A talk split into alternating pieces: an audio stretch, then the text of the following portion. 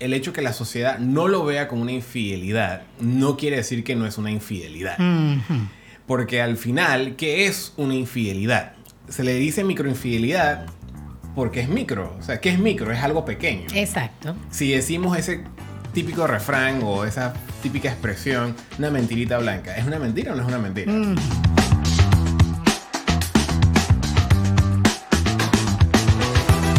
Amigos y amigas, bienvenidos a otro episodio de Cordón de Tres. Una vez más, Johan y Suki contentos de poder saludarlos como hacemos cada semana.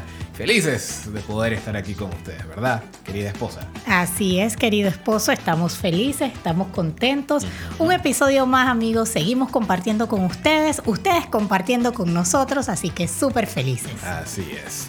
Y hoy vamos a estar hablando de un tema un concepto, me atrevo a decir, que está bastante trending en las últimas semanas en las redes, en internet, y es sobre la microinfidelidad. Mm. Microinfidelidad. Vamos a estar hablando un poco sobre qué es, algunos ejemplos y algunas recomendaciones prácticas para el día a día de nuestra relación. ¿Qué significa o qué implica que pueda existir microinfidelidad en nuestros matrimonios, inclusive en nuestros noviazgos, si es el caso? Pero antes de entrar en el episodio de hoy, queremos enviar un saludo muy especial. Tenemos rato que no enviamos saludos, Suki.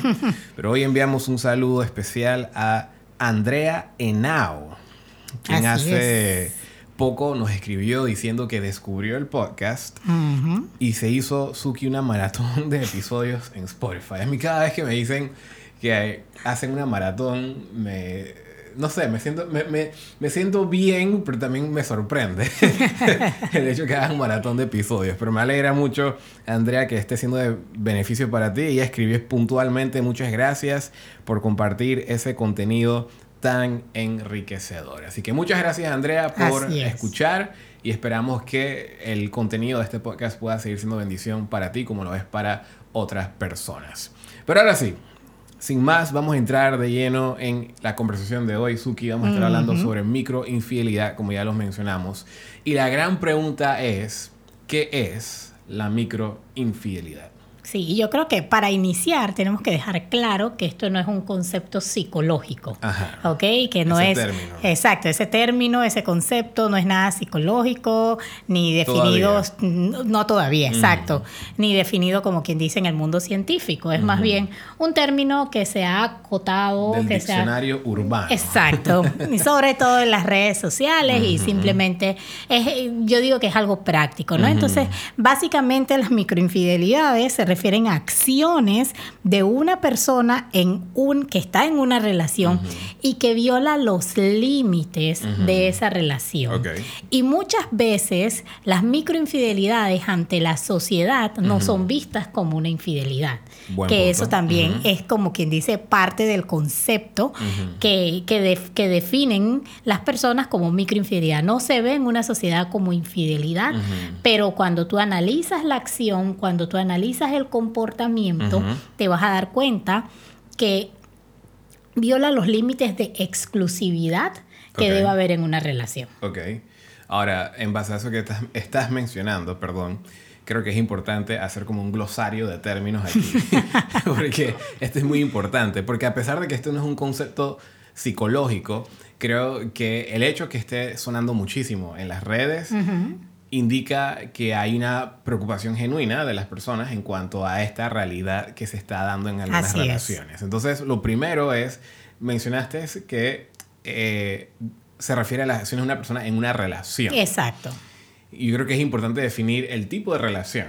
Estamos hablando, pero también dijiste que era algo cuando estamos en una relación exclusiva. Sí, los límites de exclusividad. Exclusividad, Entonces, esa palabra, exacto, ajá. hay que definir estoy o no primero en una relación exclusiva. Exacto. Esto aplica entonces, en primer lugar, a personas que están casadas, es una relación exclusiva por default, en un noviazgo donde estamos conscientes que ambos estamos en un noviazgo. Exacto. Porque hay personas que piensan que están en un noviazgo y no Y están la- en un noviazgo. Y la otra o la otra persona no está consciente de que estaban en un noviazgo. Así que ahí no, no cuenta eso. pero en un noviazgo serio, en un noviazgo que estamos con miras a casarnos, estamos Así es. comprometidos, ya estamos, ya tenemos fecha del día de la boda y demás, una relación formal, seria, definida, donde ambos estamos conscientes de que estamos en una relación. Exacto. Eso es lo primero. Y no tenemos que ponernos muy técnicos. Yo creo que cada quien aquí que nos esté escuchando debe saber si está en una relación seria o no. Claro. ¿Ok? Porque, porque eso, eso es básico, ¿no?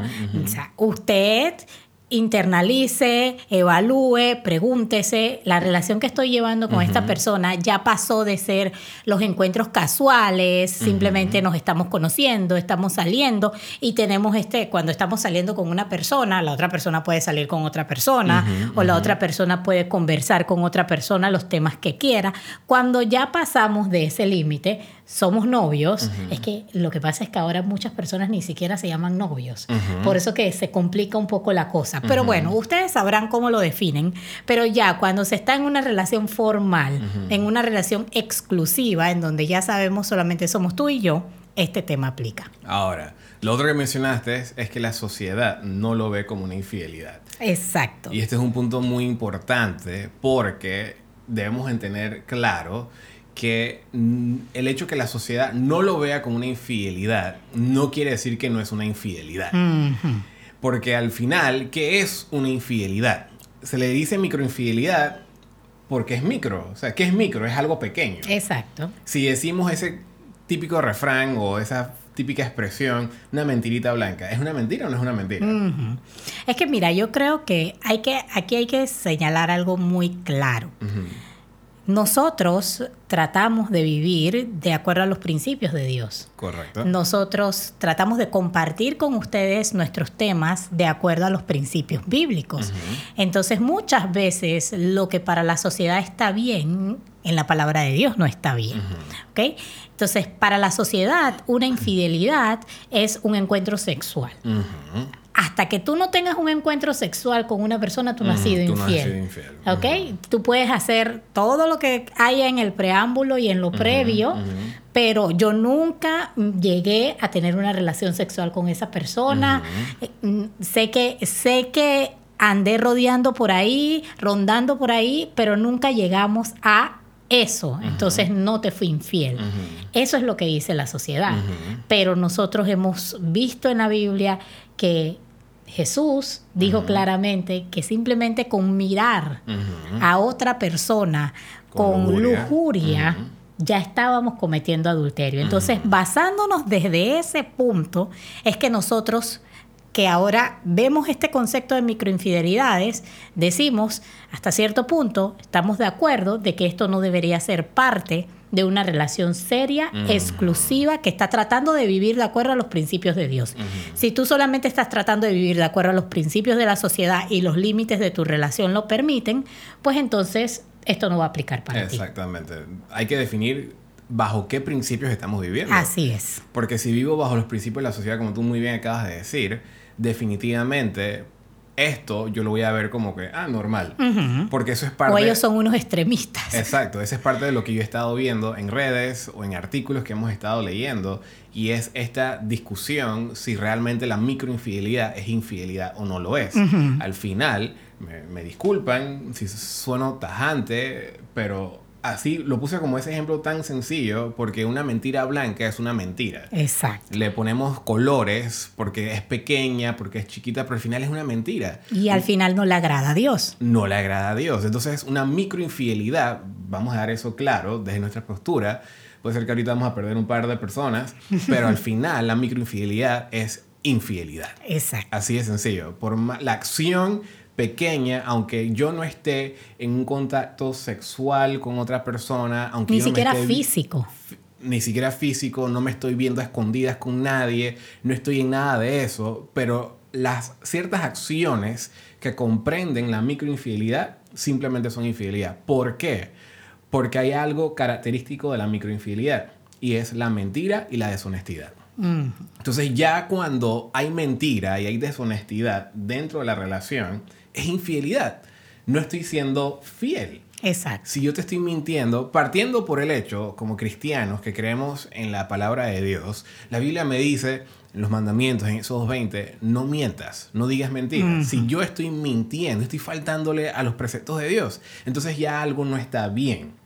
algo no está bien. Así que un componente fundamental que forma o que es parte de esto de la microinfidelidad es precisamente eso, la mentira y la deshonestidad. Sí, y yo creo que todavía si nos queremos ir, como quien dice, un poquito más profundo, todo lo que vayamos a mencionar y cualquier otro ejemplo que venga a tu mente, pregúntate cuál es el motor por el cual se da esa acción. Así es. ¿Qué es lo que motiva a que tomes esa acción, a que, a que realices esa acción de esa manera, a que tengas ese comportamiento? Si lo que está moviendo eso es cualquier tipo de deseo, cualquier tipo de gusto por otra persona que no es tu esposa o que no es esa novia que tienes o ese novio que tienes de forma formal, eso aplica.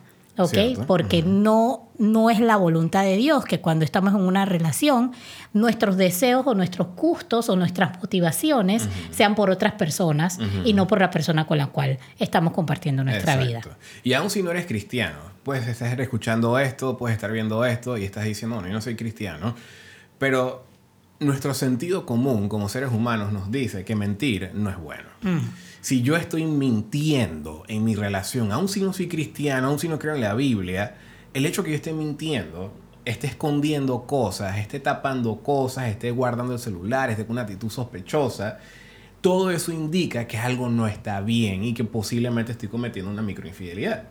Entonces yo creo que eso es muy importante dejarlo claro porque la sociedad, por eso es que la sociedad no lo ve como una.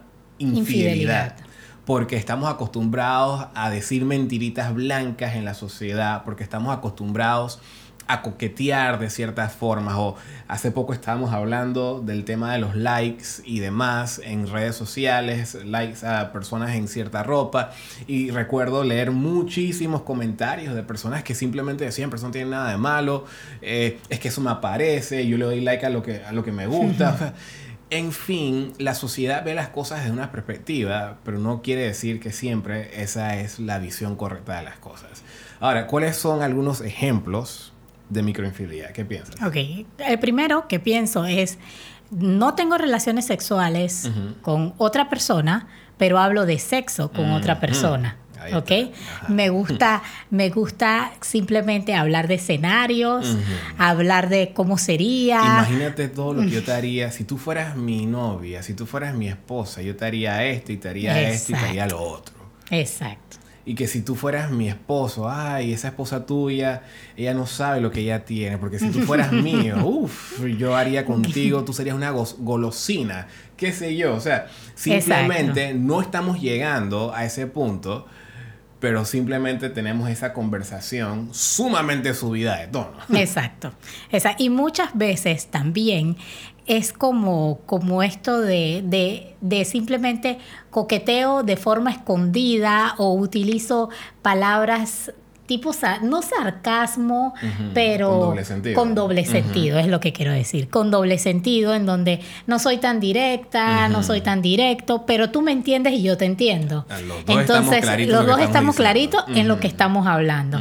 Entonces, o simplemente no es por medio de un chat, estoy con, es un compañero de- del trabajo o algo, y siempre que nos vemos, hay, hay este, hay como esa, esa pullita que se tira, ese comentario que tú sabes que simplemente es para subirle el tono o para que la otra persona se sienta halagada en un momento dado. Entonces, si yo estoy halagando otras personas fuera de mi esposo o de mi esposa, estamos como quien dice cruzando los límites. Claro, y sabes ¿Ok? qué es lo peor, que muchas veces todo el mundo en la oficina lo sabe.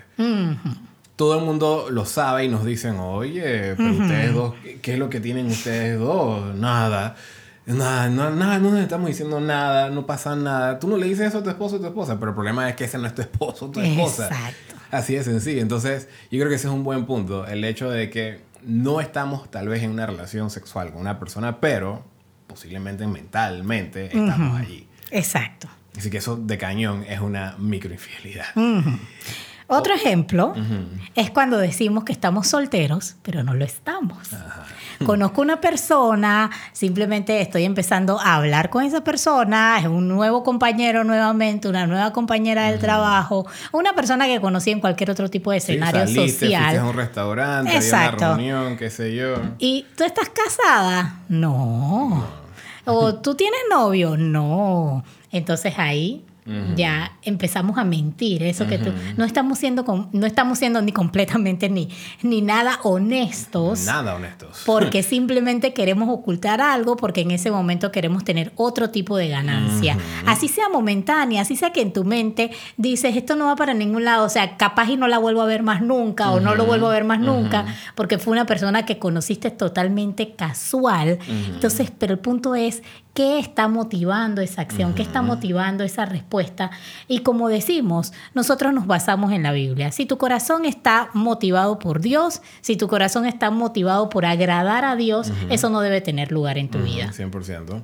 Así es. Otro ejemplo es el hecho de estar reuniéndote con personas del sexo opuesto que sabes que te atrae, no lo has manifestado, pero tú sabes muy bien que te atrae, pero te reúnes con esa persona a escondidas.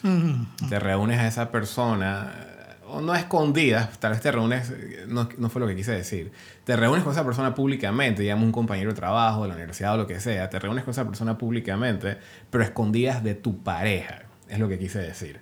Tu pareja no tiene idea de que saliste a almorzar con esta persona. Tu pareja no tiene idea que le diste el bote a la casa después del trabajo, aunque nada haya pasado, pero en tu mente tú sabes muy bien que te llama la atención.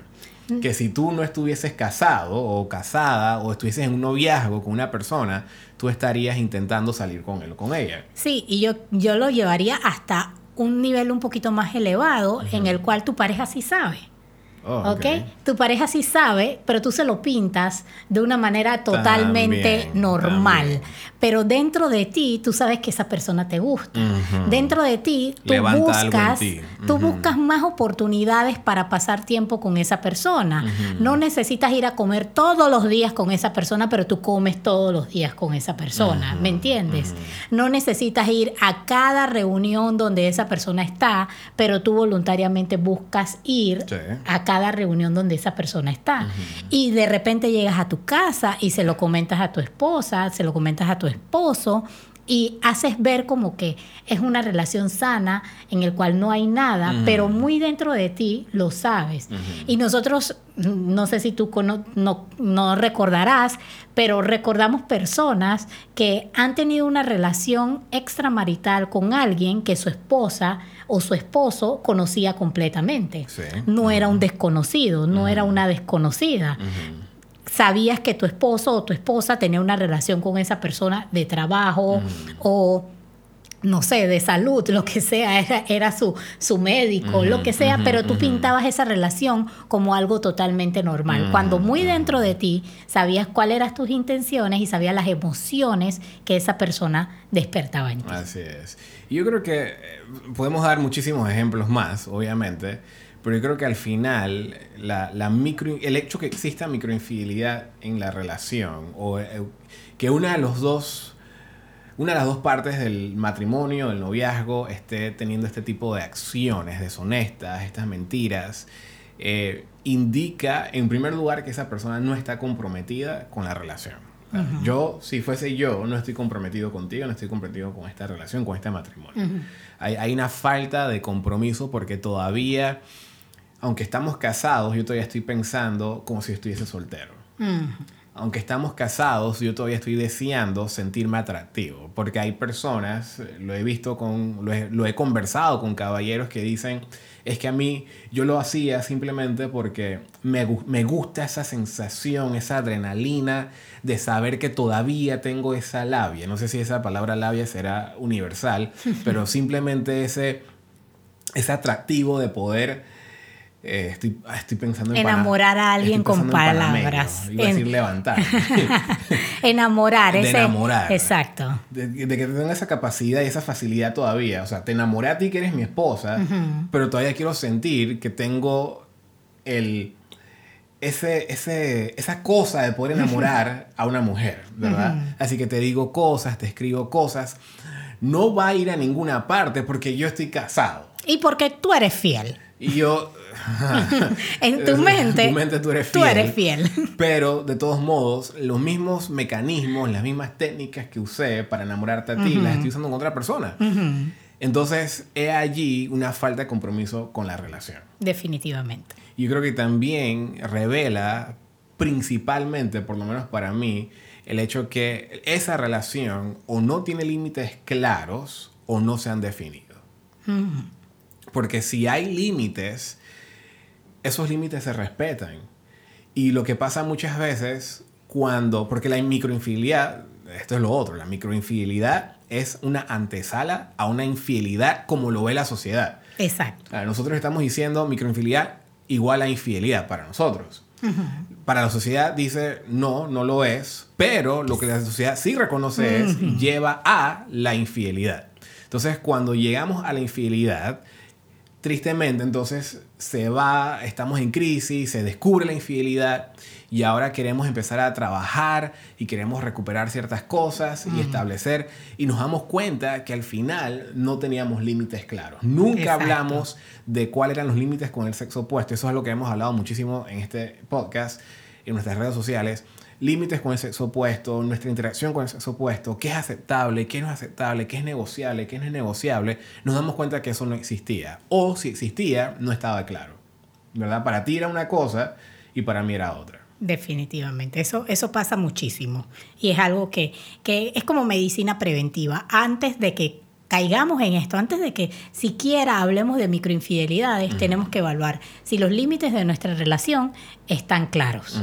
Y si no están claros, tomarnos el tiempo para definirlo. Así es. Así que, queridos amigos y amigas, para mí, no sé tú, Suki, pero para mí, ese es uno de los primeros puntos, ¿verdad? Y yo creo que todo en cuanto a la microinfidelidad, o no todo, pero gran parte se resume en eso, los límites en la relación. Si están definidos, número uno, y número dos, desde luego, si están definidos, recae en mí, recae en ti, respetar y cumplir esos límites. Claro. Así de sencillo. Pero al final, creo que esta idea de la microinfidelidad es algo que debemos tener claro que al final es una infidelidad. Nosotros lo vemos así, o yo lo veo así, ¿no? Yo también lo veo así. Pero es, es, es una infidelidad. Mentira blanca es mentira. Microinfidelidad es pequeña, son pequeñas acciones, pero son acciones que no demuestran fidelidad a la persona con la cual yo estoy en una relación exclusiva. Completamente.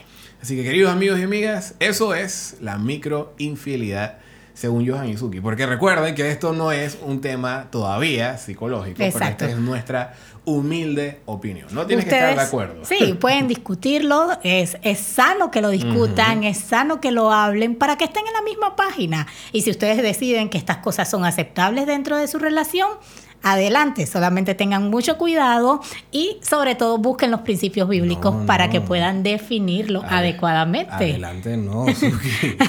es que, claro, no, es lo que nosotros quisiéramos, pero tampoco queremos imponerles a las personas que tienen que hacerlo de nuestra forma. Si ellos deciden que realmente es aceptable, nosotros no lo podemos imponer, pero le háganlo con la palabra de Dios. Busquen aquellos versículos que Dios habla sobre la fidelidad, el compromiso en una relación, en el matrimonio, y que a la luz de eso y con lo que hemos compartido ustedes puedan definir los límites en su relación. Sí, queridos amigos y amigas, será hasta la próxima semana. Si disfrutaste de este episodio y este contenido, por favor, deja tu like, deja tu rating en Spotify, también en Apple Podcasts y suscríbete a este canal si lo estás viendo por YouTube. Será hasta la próxima semana. Hasta luego.